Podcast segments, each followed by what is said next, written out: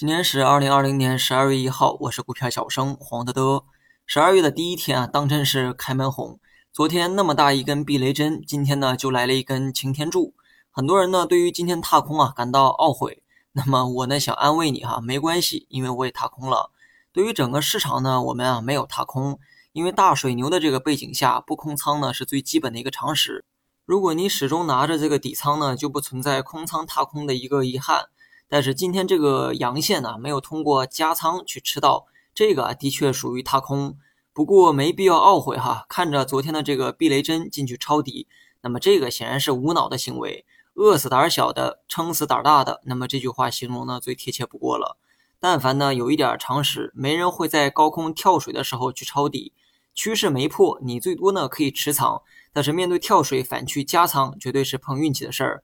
所以呢，不用惋惜今天这个阳线啊多么诱人。吃到的人里面啊，只有这个两种，一种是从长线布局出发，提前买好仓位的这批人；那么另外呢，就是作死不甘心空仓，昨天去抄底碰运气的人。今天收个小阴小阳呢都好理解，但如此大的阳线啊，打死我也预期不出来。但是没有办法哈，判断错了就是错了。除了忍受少赚钱的痛苦之外，就要看清目前留下的一个趋势。为接下来不出错而做准备。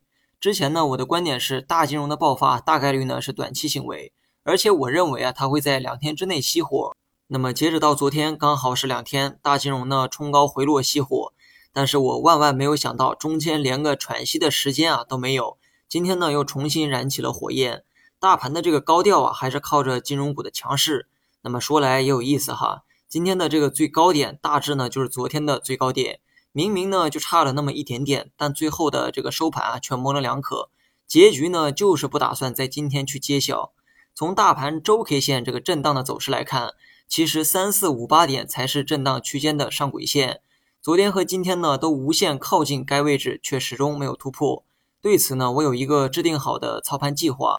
我呢目前持有四成底仓，如果未来几天啊大盘呢选择了突破三四五八点，那么我个人呢更倾向于减仓。届时呢，我会将这个仓位啊降至两成底仓。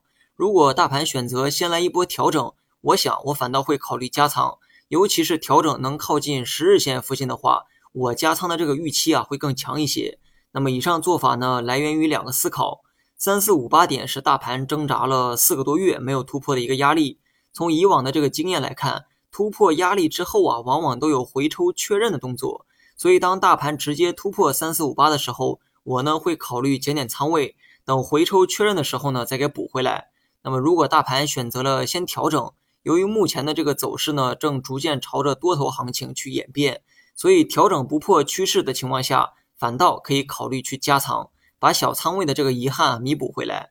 这其中呢，大盘的十日线是比较标准的趋势线，当然你非得看五日线啊也没有什么不对，重要的是你得有计划。没破十日线出现的调整，我认为呢都是不错的加仓节点。那么以上两点呢支撑了我的操盘计划，但这些啊也都是基于概率和经验下的判断，仅供参考哈。至于明天走势呢，我想大家都应该会预期了。暴涨之后就按照小 K 线整理预期，节奏可能是冲高回落，然后收一个小 K 线。至于整体走势呢，正朝着这个多头行情发展，所以啊可以乐观一点。好了，以上全部内容，下期同一时间再见。Mm-hmm.